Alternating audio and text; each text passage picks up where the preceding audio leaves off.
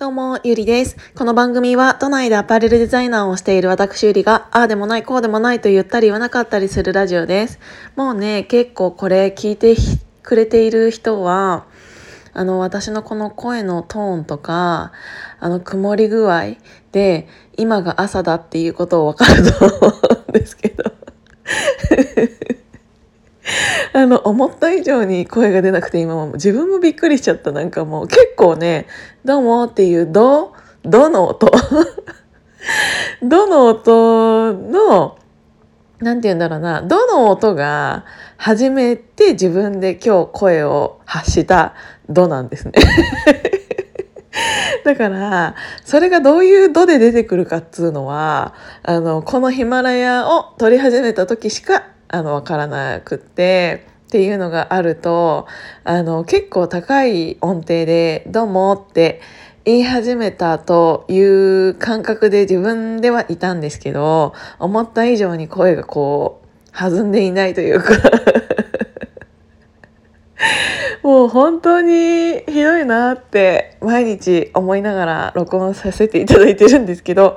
えっ、ー、とねなんかあ、急にスイッチ入った。あのー、なんだろうな。あの、今ね、すっごい一瞬、一瞬っていうか気づいたことがあるんだけど、っていうのは、っていうのはって私結構言うよね。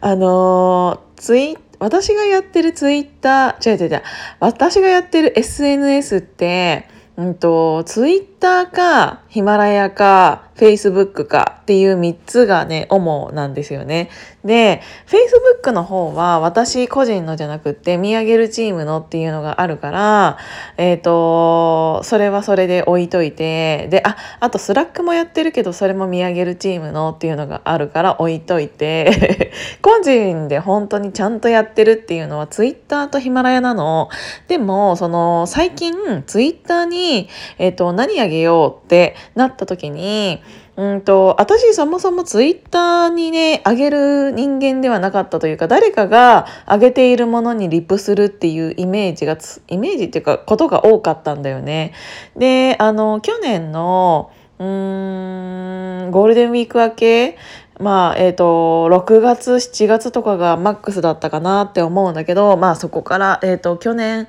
うん、いっぱいはそうだったかなって思うんだけど、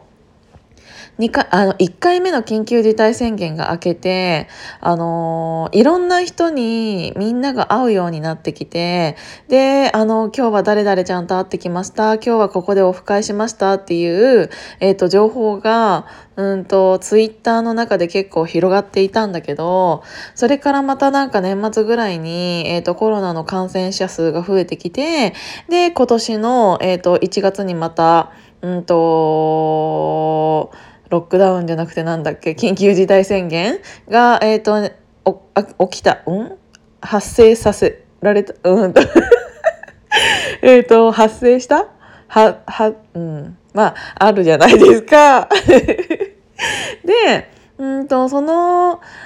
間っていうのは結構いろんな人がここ行ってきましたあそこ行ってきましたとかいうすごく楽しそうな、えーと、ツイートとか写真とかがババババババって出てきてたんだけど最近ちょっと落ち着いてんなって思うのはやっぱりなんかうんとコロナに対しての考え方って本当に人それぞれあると思うんだけど今国自体は、えーと夜8時以降の飲食。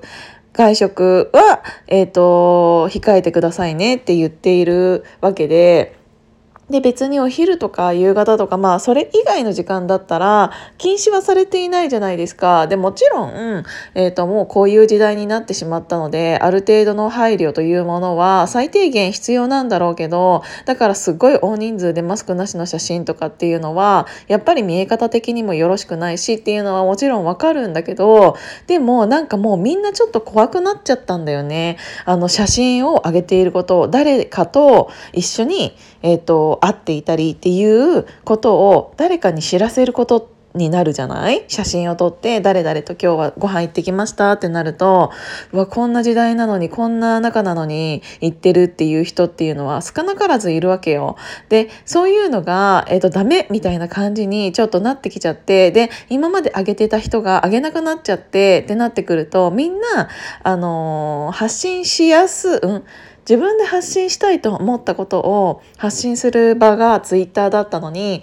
なんかそれがダメみたいな感じになっちゃう感じに風潮的になんか誰が何言ったわけではないと思うんだけどなんかあちょっとあげない方がいいのかなみたいな感じで多分遠慮してる人たちっていうのがすごく増えた気がするんだよね。でそうするとなんかあげたいものもあげられないうんっていうのがみんなそうだと上がってくるツイツイートがうん明るいものがちょっと減っちゃったなって思ったの。で私、えーと、ちょっと前ねあちょっと前に草津に行った時に、えーと、草津にあった鍛冶屋さんっていうえっ、ー、と何て言うんだろう。あれは網網のバッグ。あれ何網って言うんだったっけ？まさやん忘れちゃった。でなんかあクラフトバッグ？あの本当にポリエステルのああいう紐っていうのを編んで仕上がってるバッグなんだけど、えっと、それがセレクトショップだったら、うんと、あのぐらいの大きさって言っても分かんないかもしれないけど A3 でも入るぐらいの大きさが、えっと、私がねいつも行くセレクトショップだったらで大体2万円ぐらいで売ってたりするのよ。それがそこの鍛冶屋さんだったらめっちゃ可愛い編み方でめっちゃ可愛い色でなんかすごくあの色色合いとか編み方の柄とかもすごくセンスがよくってしかもそれ草津にしかないらしいんだけどお店の人に聞いたらネット販売もやってないって言ってて。